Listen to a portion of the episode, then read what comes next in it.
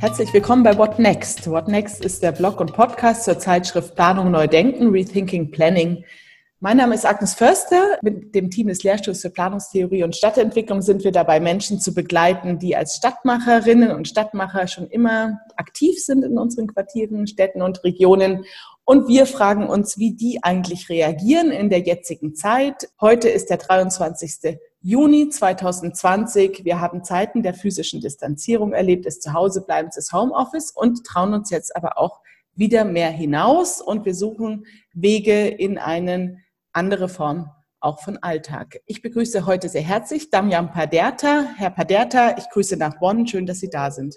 Ja, Grüße zurück. Sie beschreiben sich als selbst als Mensch an der Schnittstelle zwischen verschiedenen Disziplinen, Sie sind zugleich Forscher, Coder, Designer, Künstler, Aktivist und Urbanist. Ähm, Sie sind sehr intensiv beschäftigt mit Fragen der digitalen Gesellschaft. Da geht es ja um Konzepte der Offenheit wie offenes Regierungshandeln, offene Daten, freies Wissen und auch die Wechselbeziehungen zwischen diesen Daten und dem Mensch und den Raum. Und das gestalten Sie in ganz unterschiedlichen Formen. Sie sind Vorstand und Mitbegründer von Offene Kommune NRW und Lab Lead ist auf Open Knowledge Lab in Bonn. Ähm, insofern, Sie sind ideal, Herr Paderta. Für uns sind Sie ein digitaler Stadtmacher. Genau diese Menschen wollen wir in Gespräche verwickeln, um Beobachtungen zu teilen. Wir sind immer noch in der Phase des Beobachtens, des genauer Hinschauens und wir sind natürlich auch alle auf unsere Art aktiv. Wie erleben Sie denn die aktuelle Situation in Ihrem Quartier, in Ihrer Stadt? Welche Formen von Aktivitäten treiben Sie selber um und was beobachten Sie aktuell? Ich habe natürlich eine sehr subjektive Wahrnehmung dessen, weil ich die nicht sehr viel kreuze in ähm, realen Umgebungen, sage ich mal, aber ich nehme zwar verschiedene Bewegungen wahr. Das ist einmal den Rückzug ins Private, einfach um die Nähe von Freunden und Familie nachzuholen, die in den vergangenen Monaten in der benötigten Qualität vielen verwehrt war. Ja, also das Gefühl, etwas nachzuholen, was einem etwa zusteht. Und das unterdrückt natürlich vielleicht andere Bestrebungen, die vorher ähm, auf einem hohen Level vorhanden waren. Andererseits, und das ist, glaube ich, eine zeitgleiche Entwicklung während der Corona-Phase, ist eine stärkere Politisierung, besonders was die Themen Rassismus, Rechtsstaatlichkeit, Klimawandel und interessanterweise auch vor allem Verkehrswende angeht. Also ähm, vor allem das Letzte spielt sich da dementsprechend auch sehr stark im städtischen Raum ab. Um es mal einfach auszudrücken, man ist nicht mehr ganz d'accord ähm, mit dem, was gerade vor sich geht. Und das kann sich halt auch damit auseinandersetzen, man sagt, man ist sehr viel vielleicht allein, sehr viel unter Druck und gleichzeitig möchte man vielleicht auch gesellschaftlich wirken. Und möglicherweise sind es auch einzelne singuläre Ereignisse, die, die diese ganzen Themen vorantreiben. Das ist jetzt sehr spekulativ.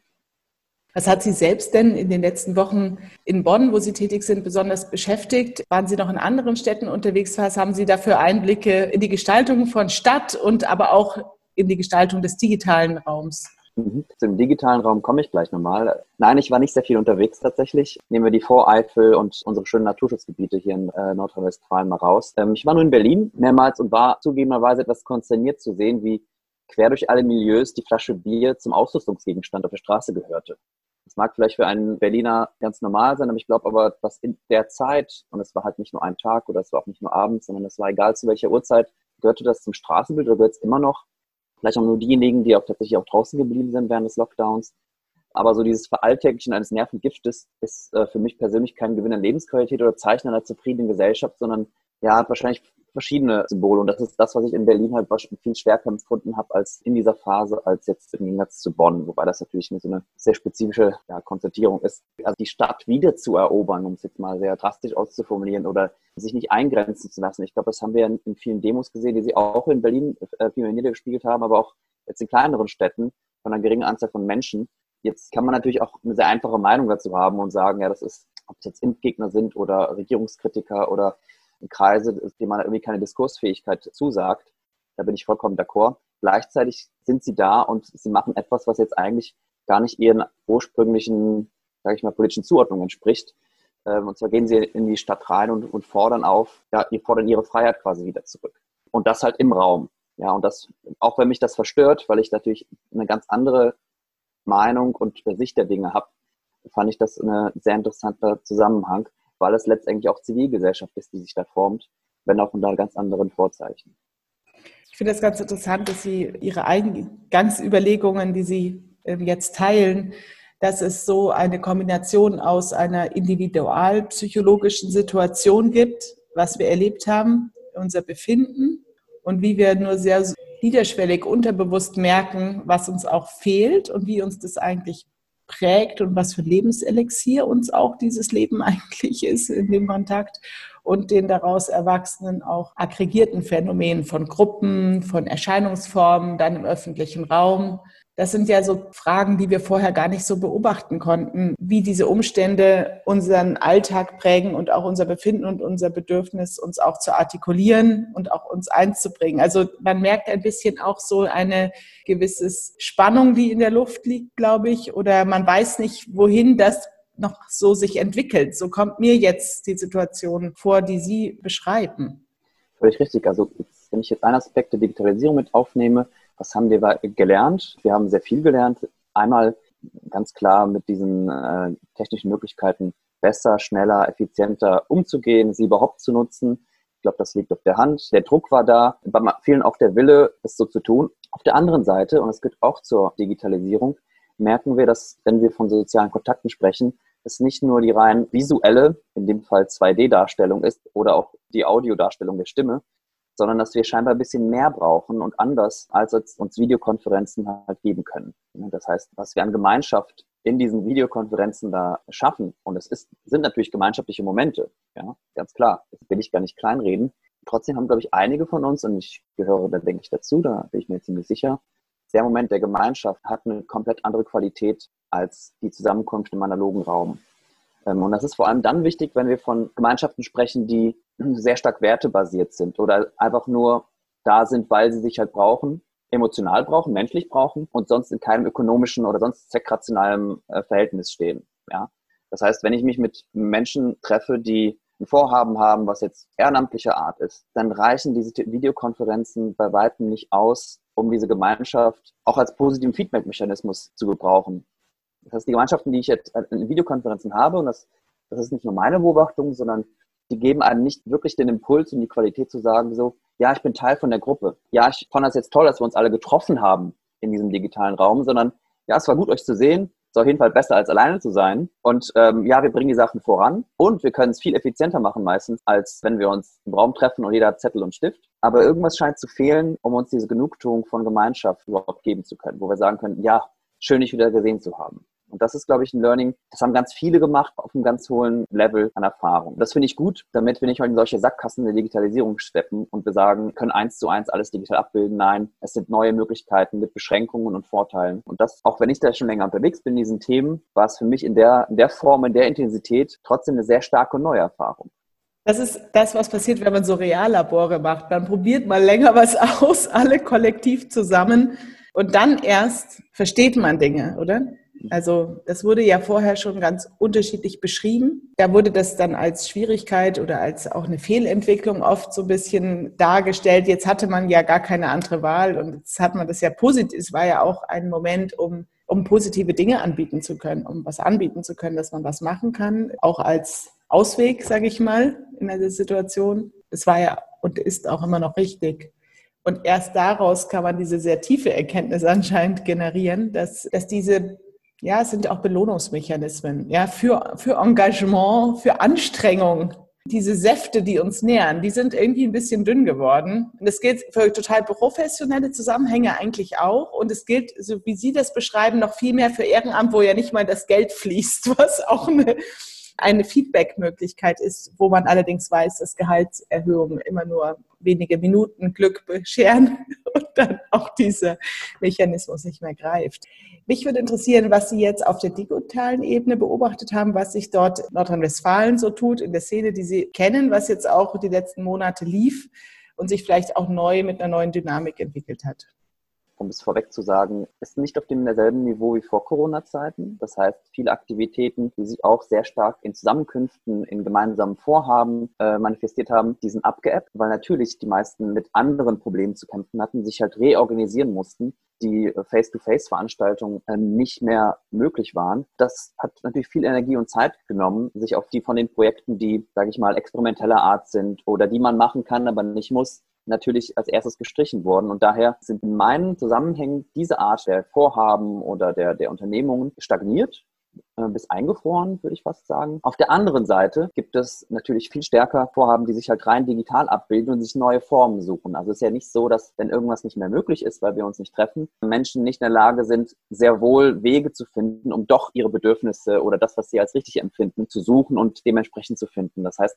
zum Beispiel im Zusammenhang von dem großen Hackathon Wir versus Virus haben sich ähm, auch Akteure gefunden, die gesagt haben, okay, wir, wir vernetzen uns, wir schließen ein Projekt an, was wir gerade in Corona-Zeiten jetzt brauchen, unabhängig davon, ob es ein Geschäftsmodell ist, unabhängig davon, ob wir wissen, ob wir die Kapazitäten haben, unabhängig davon, ob wir wissen, ob andere, von denen wir angewiesen sind, die Daten zu erhalten, auch wirklich mitspielen. Aber wir machen das einfach. Und so sind kleinere Projekte entstanden, tatsächlich, die für mich eine ganz große Bedeutung haben.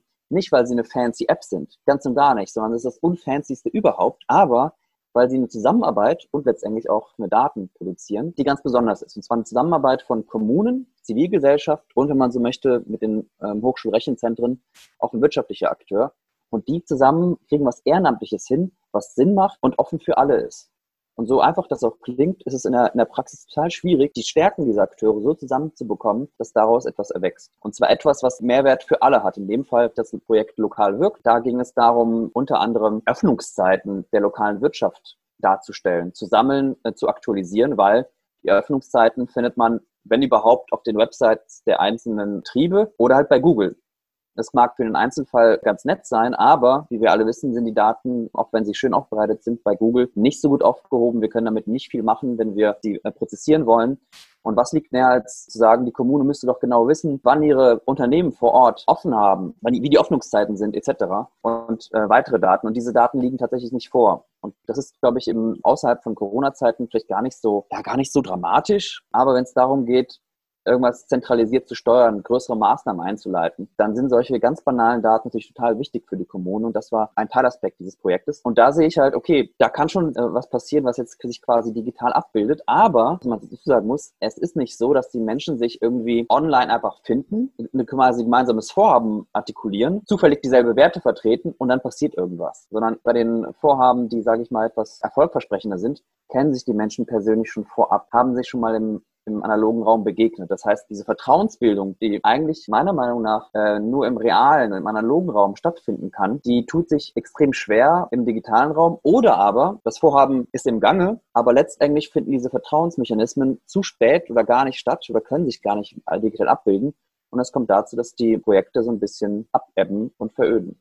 Also dieser Zusammenhang, der ist ganz wichtig. Gleichzeitig möchte ich betonen, dass die Sachen, die ich erfahren habe während der Corona-Zeit, die sich natürlich komplett online abgebildet haben, waren viel, viel, viel, viel, viel effektiver, viel, viel effizienter auch. Und dementsprechend wurde viel geleistet und gleichzeitig, war das Thema, was wir vorhin hatten, waren die wesentlich anstrengender, emotional, unabhängig davon, wie die Performance letztendlich war, sondern dieses angeschaut werden in der Konferenz, nicht zu wissen, mit wem man genau Augenkontakt halten kann und mit wem nicht. Alles, was dazu kommt, in so einer Videokonferenz, was man im realen Raum anders abbildet, anders, einfach anders funktioniert.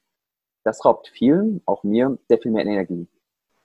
Das ist interessant, weil wir von der Ressource auch des Engagements sprechen. Das hat also ja viel damit zu tun, dass Menschen sich einbringen, sich eben ehrenamtlich engagieren oder auch viele, auch Wirtschaftsleistungen, auch bezahlte Leistungen, die bauen ja darauf auf, dass Menschen mehr tun, als sie auf dem Papier tun müssten. Und die guten Verwaltungen, die Organisationen leben von ganz vielen Menschen, die das tun. Sonst könnten die auch nicht funktionieren. Und das würde mich interessieren mit dieser Frage von Plattformen und von der Art, wie man das stimuliert, organisiert oder wie man das vielleicht auch belohnen kann, welche Form von Professionalität es vielleicht auch braucht, wo diese Selbstorganisation auch an ein Ende kommen kann.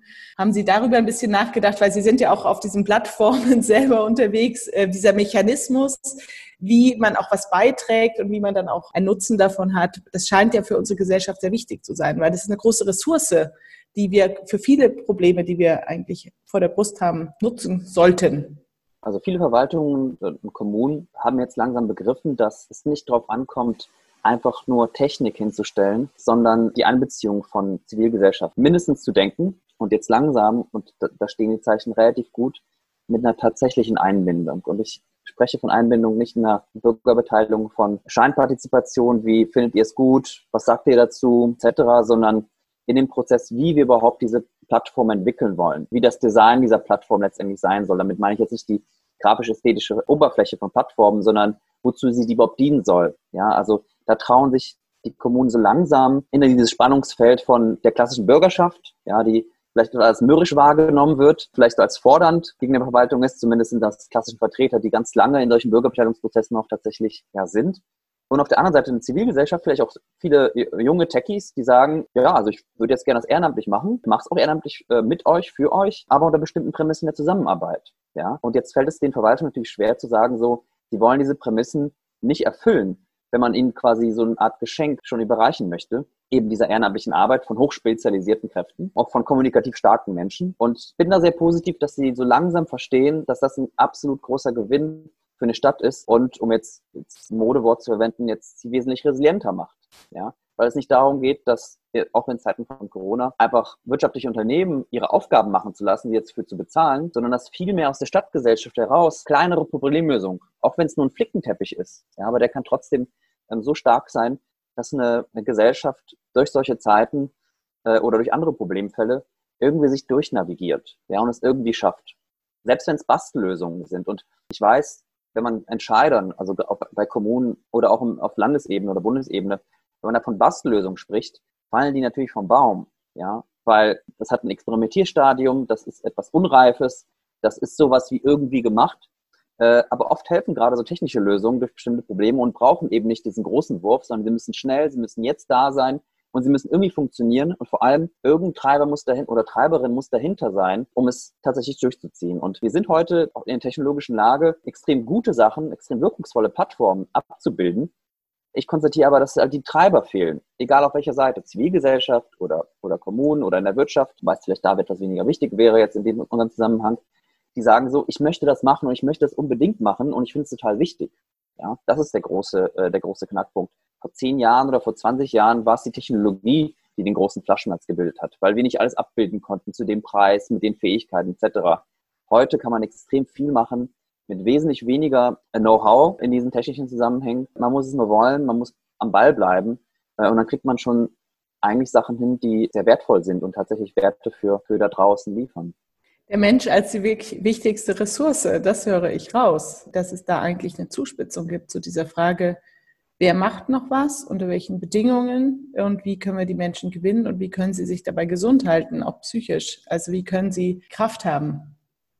Genau, also kann sich auch der Theorie anschließen und sagen, so je mehr Prozesse, die besser von Menschen gemacht wurden, auf die Maschinen übergehen, desto wichtiger werden die Sachen, die die Maschinen bisher oder vielleicht nie können werden. Und eine Maschine kann nichts wollen und sie wird es auch in Zukunft nicht wollen. Ja, das heißt, braucht immer einen Agenten oder eine Agentin, die sagt, bitte mach das, ich will das. Ja, das klingt auch sehr einfach, aber letztendlich ist es das, was ich jetzt immer stärker merke halt, wenn es niemanden gibt, der es tatsächlich will und umsetzen möchte und dahinter ist, unabhängig von den technischen Begabungen oder anderen Zusammenhängen, sondern einfach eine Person, die, die sich das selbst zum Auftrag gegeben hat, finden tolle Projekte, auch mit ausreichend finanziellen Ressourcen, finden nicht statt oder nicht in der Qualität, die sie eigentlich haben könnten, wenn solche Personen tatsächlich äh, fungieren würden.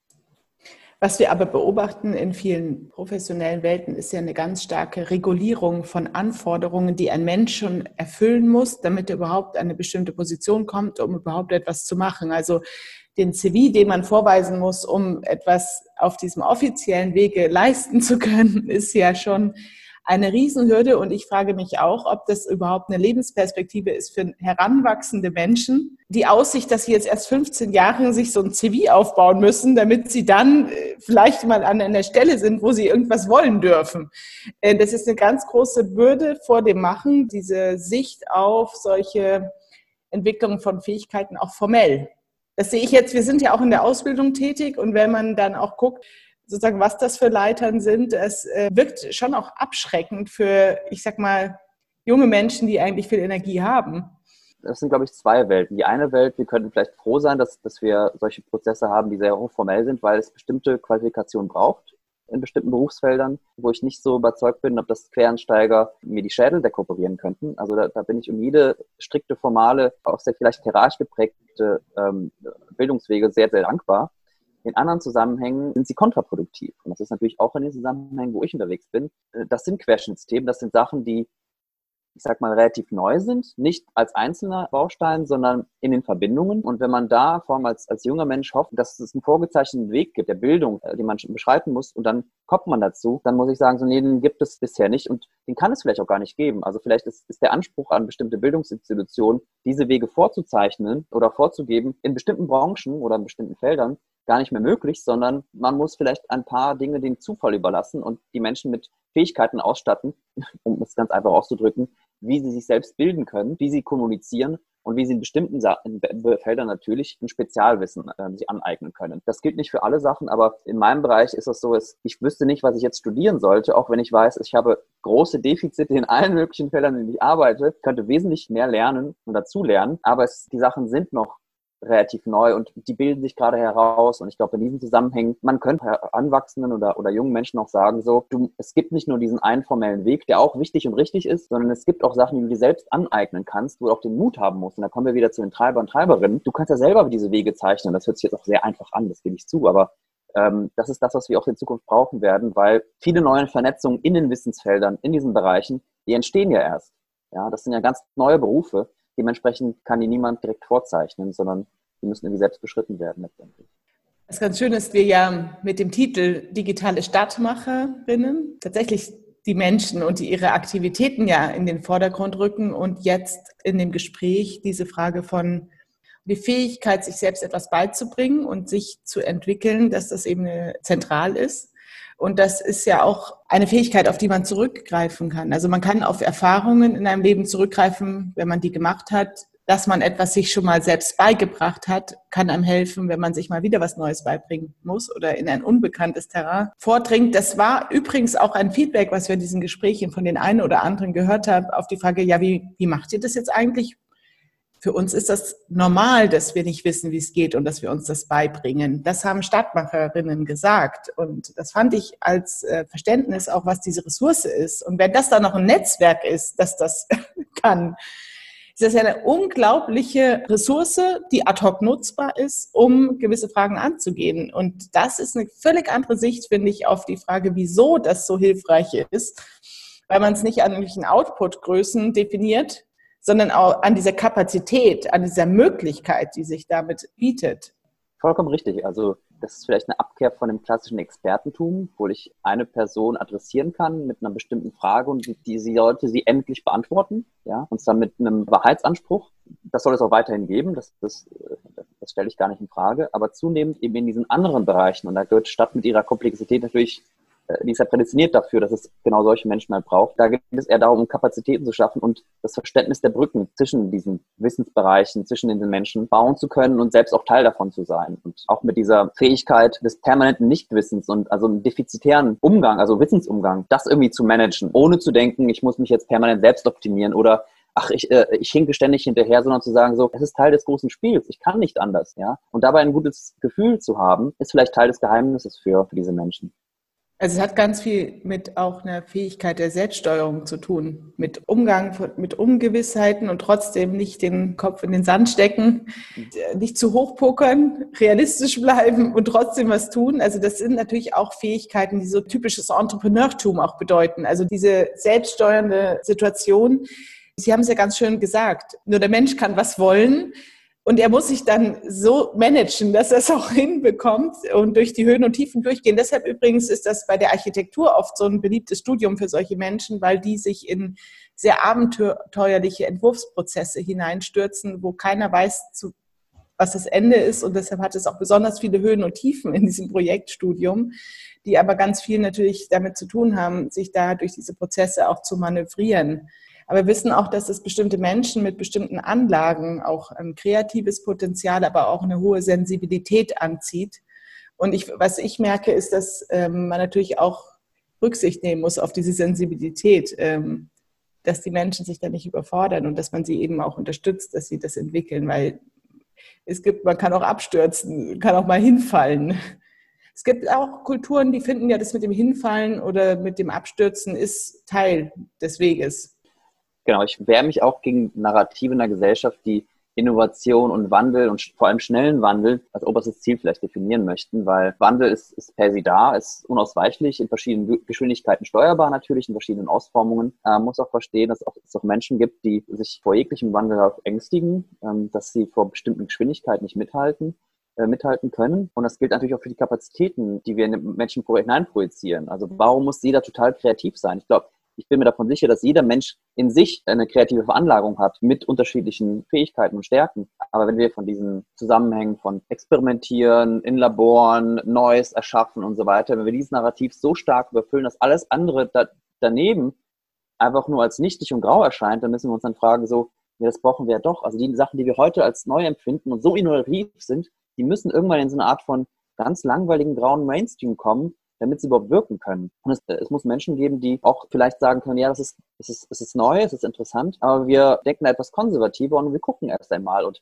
ich glaube, die, auch dieses Zusammenspiel, gerade vielleicht von Bereichen und Personen, die sich eher dem kreativen und innovativen Spektrum zuordnen würden, zu verstehen, dass es eine ganz wichtige Balance ist, dass Menschen halt offen gegenüber neuen Ideen sind, aber gleichzeitig halt auch ja so einen Stabilisator darstellen, um sich nicht selbst in diesen Neuerungen komplett zu verlieren und in diesem ach, alles geht, wir machen alles neu und erfinden alles immer wieder aufs Neue. Diese Diskurse finden halt meiner Meinung nach zu wenig statt, weil natürlich ist vor allem in Deutschland gefühlt, das ist ja das Narrativ, sehr viele Menschen die Angst vor dem Wandel haben, die bremsen, die Angst vor neuen Technologien haben, etc. Aber das sollte man irgendwie nochmal das gehört dazu zur Erzählung, auch die Kräfte zu betonen, die für Stabilität, für die Basis, die sie einfach darstellen. Wir reflektieren ja gerade über Erfahrungen in ganz verschiedenen Projekten, wenn wir so im Austausch sind. Sie sind da sehr stark drin, wo eben im digitalen Raum mit Daten versucht wird, kollaborativ Lösungen zu entwickeln, die uns, sage ich mal, gesellschaftlich ähm, einen Nutzen bringen. Und Sie haben gesagt, es hat ganz viel zu tun mit dem Wollen, mit dem Menschen, mit den Treibern. Aber es braucht auch Infrastrukturen und es braucht womöglich auch Räume, Vielleicht sind Räume auch, physische Räume, Stabilisatoren. Vielleicht helfen die in der Balance und vielleicht sind sie auch Anreize. Also was können wir tun, um diesen Machern eine Homebase zu geben, um denen diesen Rahmen zu äh, geben? Wo, was haben Sie da für Vorstellungen, Ideen, Hinweise? Das hat ja auch mit der Art zu tun, wie wir unsere Städte organisieren. Was nehmen Sie mit? Was sind da auch Perspektiven, die sich entwickeln sollten? Das ist das beste Schlagwort schon gefallen, das ist die Infrastruktur. Und die Infrastruktur in den Händen des Staates oder vielleicht auch von zivilgesellschaftlichen Akteuren, aber vor allem des Staates, weil wir auch sehen, der Staat in der Globalisierung nimmt ein bisschen ab, seine Rolle wird scheinbar schwächer. Und umso wichtiger ist es zu sagen, so, was hält uns denn zusammen? Was ist eigentlich die Gemeinschaft? Und welche gemeinschaftlichen Aufgaben haben wir? Und in vielen anderen Bereichen haben wir es, glaube ich, gelöst, dass wir sagen, das ist vielleicht keine so gute Idee, wenn jeder seine eigene Straße bauen muss. Das sähe, glaube ich, weltweit nicht ganz so toll aus. Warum denken wir nicht in denselben ähm, Dimensionen für unsere Datenautobahn, nenne ich die jetzt einfach so? Äh, also für die äh, digitale Infrastruktur, ja. Ähm, das heißt nicht, dass, dass die Services doch von der Privatwirtschaft gewartet und entwickelt werden soll, etc., sondern ähm, dass diese Infrastruktur in den Händen, in der Verfügbarkeit demokratischen Staates sein sollten und damit auch, meine ich jetzt nicht nur das Digitale im Sinne der, der, der Leitungen etc., sondern auch der Sensoren, sondern auch der Daten, äh, sondern auch der Software und, jetzt kommen wir zu dem Städtethema, auch der Räume, der Gemeinschaftsräume, die zur Verfügung stehen. Das ist kein neues Konzept. Die gibt es ja jetzt schon. Aber auch zu verstehen, dass wir neue Arten der Räume brauchen, die andere Ansprüche genügen äh, müssen. Das haben Bibliotheken zum Beispiel teilweise sehr gut verstanden. Da sind sie halt Vorreiter in vielen Ländern, in vielen Städten. Und das sollte halt irgendwie zur Normalität werden, weil sich diese digitalen Welten ja irgendwo abbilden müssen. Ja? Und das halt irgendwie im gemeinschaftlichen Raum, der nicht so stark davon abhängt, ob ich jetzt irgendwie den Latte Macchiato für 5 Euro trinken muss oder ob ich halt ein Coworker bin, der irgendwie 200 Euro im Monat zahle, um diesen Raum betreten zu dürfen, sondern neue Formen der Zusammenarbeit, des Zusammenwirkens ermöglichen können. Und das irgendwie in einem, in einem Set, wo die einzelnen Akteure, die da teilhaben möchten, natürlich auch diesen Ort selber beschreiben sollen und dürfen. Ähm, das heißt, keine äh, fancy Coworking Spaces oder wie man sie auch nennen möchte, also ich habe jetzt Coworking Spaces genannt, geht darüber weit hinaus, von Privatunternehmen, die gewinnorientiert da handeln müssen oder die so ausgestattet sind, dass man sich irgendwie hinsetzt und sagt, ja, das ist alles schon fertig gemacht, aber ich kann hier nicht einwirken auf den Raum, ich würde das gerne hier anders machen. Das ist keine Frage der, der Ressource, sondern eher der Zuweisung, wer darf diesen Raum mitgestalten und mitbestimmen und und sagen, was hier vor sich geht und etc. Das wäre schön, wenn Stiftungen zum Beispiel sowas leisten würden. Es wäre toll, wenn Hochschulen, die das, glaube ich, dann ganz gut verstehen, ähm, solche Räume zur Verfügung stellen. Und es wäre toll, wenn das Teil der staatlichen Infrastruktur ist, der Digitalisierung. ja, um nicht nur Software und Daten zu begreifen, sondern auch, dass wir Räume brauchen, damit Menschen darin wirken können.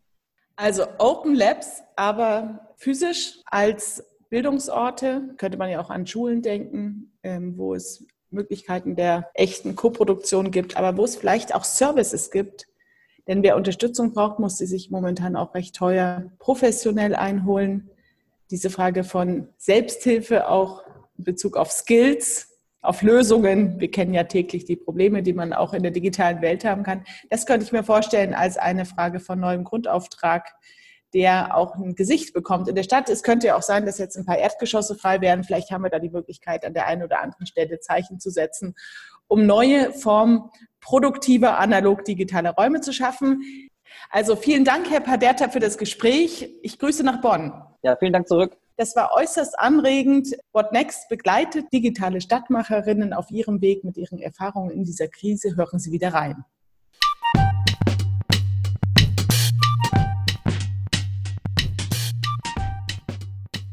Also letztlich ist es ja eine Frage von Gemeinwohl. Ist nicht dieses, dieser Skill, diese Möglichkeit, diese Welt zu nutzen, ist sie nicht einfach sowieso schon Grundvoraussetzung von Chancengleichheit oder um Chancen wahrnehmen zu können? Und wie gehen wir dann damit um, wo man weiß, dass es eben nicht so selbstverständlich ist, aus verschiedenen Gründen. Und man ja dann zum Teil auf privatwirtschaftliche Anbieter angewiesen ist, die einem da helfen. Und das als Grundbotschaft in der Gesellschaft, du musst dir halt nur diesen Service kaufen, dann geht es schon, ist natürlich problematisch.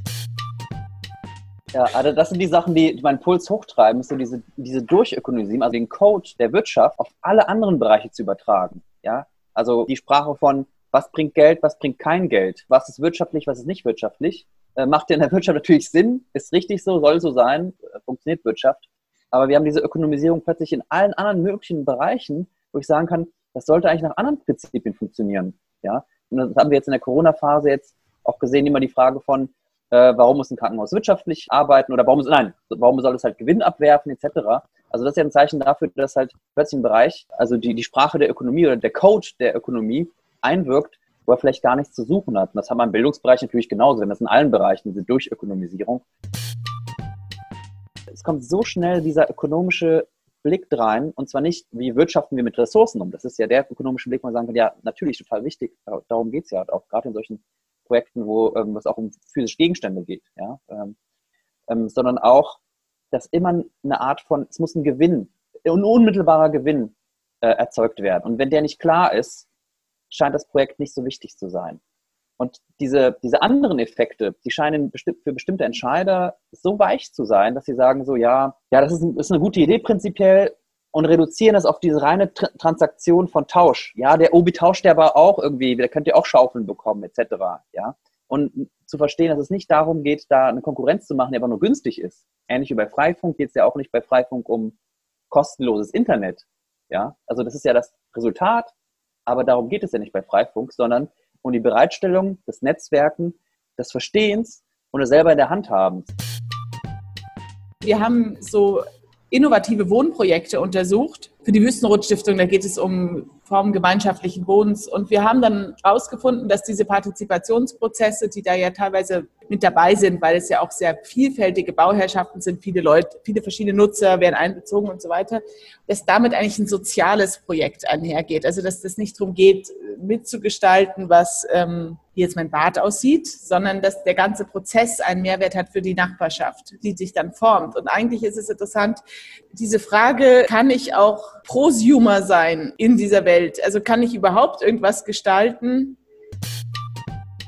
und wenn wir es ernst meinen und wenn wir es gut machen, dann investieren wir durch diese Co-Kreation, investieren wir aber in die Menschen, die sowas mitmachen. Im besten Fall gibt es einen Reward an Vertrauen. Ähm, Im sicheren, günstigen Fall äh, lernen Menschen dazu und nicht nur im, im konkreten Zusammenhang dieser einen Technologie oder dieser Technik etc., sondern auch, wie sie es zusammen machen als Gemeinschaft. Ja? Also wir müssen ja auch Demokratie üben, so, so banal das auch klingt. Wo üben wir Demokratie, wenn wir jeden Tag irgendwie in, in Hierarchien und Abhängigkeiten decken und das auch fühlen, wo wir halt sagen sollen, ja, das ist eigentlich der Normalzustand. Das heißt, wir, wir brauchen Übungsplätze, wo wir ähm, demokratisches Gestalten ja auch irgendwie tatsächlich halt irgendwie so machen. Und das irgendwie mit Regeln, mit denen wir d'accord sind und mit einem Produkt, wo wir sagen, so, da war ich wirksam. Und da geht es nicht darum, dass wir das beste Produkt einfach nur machen oder einfach so das maximal beste Design, sondern auch so ein Invest in, in Gesellschaft und in die einzelnen Individuen halt sehen und betrachten. Habe auch die Erfahrung gemacht, dass es nicht darum geht, dass man diese Prozesse macht und nach, ein paar Jahren mit, mit diesen jungen Menschen, dass nachher irgendwas rauskommt, wo die alle komplett fancy Startups laufen und den, den heißesten Scheiß machen, sondern darum, okay, die haben was gelernt, einen Umgang, die haben gelernt, sie haben Fähigkeiten, da geraten sie an ihre Grenzen, sie haben gelernt, irgendwie diesen Unwägbarkeiten umzugehen und machen von mir aus eine Pommesbude halt auf, ja. Aber sie hätten es sonst nie gemacht, weil sie Wirksamkeit verspürt haben und es auch gelernt haben. Und das, das aber nicht unmittelbar nach diesen Art von Workshops oder äh, Begegnungen etc., sondern Jahre später. Ja, das heißt, es ist gar nicht messbar, aber es ist sehr, sehr, sehr plausibel, dass diese, die Zusammenkünfte, die Zusammenarbeit schon Impact auf ihren Leben hatten. Ja, und das haben sie mit Sicherheit nicht in der Schule gelernt oder sehr wahrscheinlich nicht. So, also das ist so ein Invest, den man machen kann, der auch nicht einfach nur darum geht, Werte zu schaffen, sondern zu gucken, dass man investiert und nicht nur in Bildung, sondern auch einfach in Wirksamkeit der Menschen. Ja? Und es reicht manchmal auch einfach eine gute Zeit Menschen zu haben. Das hat unglaublichen Impact aufs Quartier, das kennt ihr. Ja? Also was ist, wie, wie kann man gute Zeit irgendwie messen?